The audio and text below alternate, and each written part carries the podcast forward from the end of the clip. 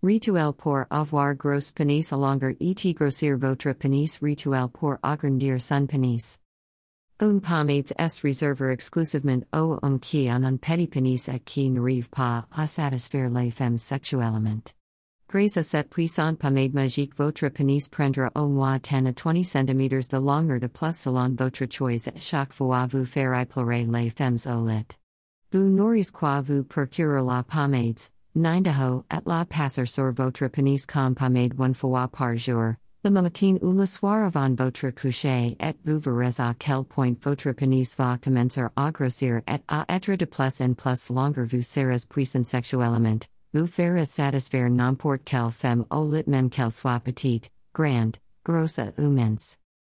Les femmes sont prêtes à tout pour avoir des fesses rebondies, y compris à avaler des pilules qui favorisent une forte de prise de poids et qui peuvent avoir des complications graves.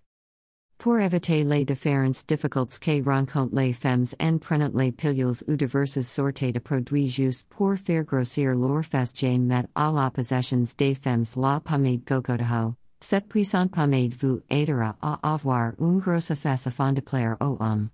Fois la commande effectuée je vous l'enverrai et vous la passerai tout les soirs avant d'aller vous coucher pendant exactement 15 jours et vous verrez à quel point votre fesse s'agrandir et deviendra grosse, vous arrêterez l'utilisation quand vous verrez que votre fesse a pris la forme voulue. Certaines femmes ont devoir de petits seins, ou certaines femmes voir leurs seins totalement rendre après avoir fait des enfants. Et pour résoudre ces problèmes, font ainsi recours à des manipulations et à divers produits vont dans les médias mais dont la composition n'est pas connue, pas plus que les risques sur la santé. J'ai met à la disposition des femmes la puissante pommade mystique. Contact Apple slash plus 229 99 41 7366. WhatsApp plus 229 99 417366. Gmail, mitrimaraboutdic1 at gmail.com.